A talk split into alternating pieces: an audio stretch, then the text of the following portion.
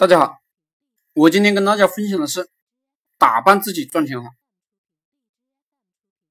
小美呢，是我一个女性朋友，是个模特，长得只能说普通偏上吧，不是一个特别漂亮的姑娘，个子倒是嘛有那么高，有一米七五。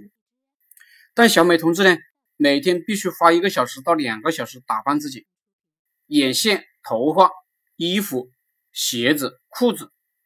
无所不用其极，小美呢，每天花很多心思打扮自己，包括上班的时候呢，她也时不时的用镜子啊照照自己，时不时抹抹口红啊。冬天你记得穿皮草，夏天你记得超短裙，而且呢，她会为了让自己的腿好看也健身。小美为什么要花这么大的力气打扮自己呢？讲个故事。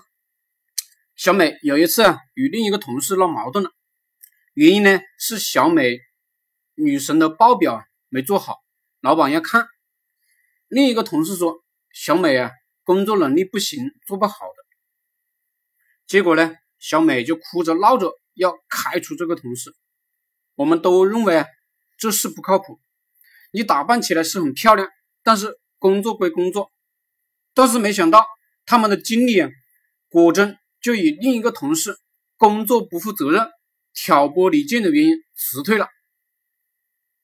其实很多员工心里想，要留呢，肯定留小美，毕竟办公室里一朵花，那个丑点的开除就开除了，招招聘一个就行了。毕竟物以稀为贵。其实早在我读大学的时候，我就明白了，永远不要跟美女作对。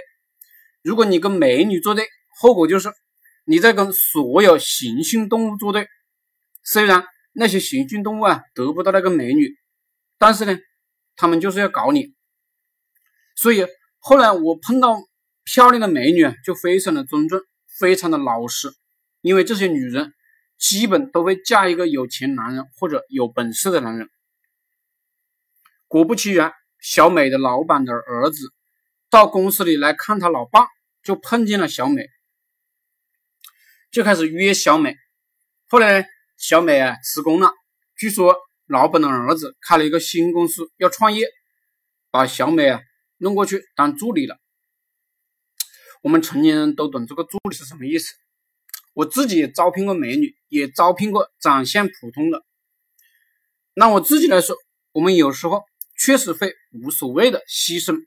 普通长相的女人，而留下那个打扮的很漂亮的美女。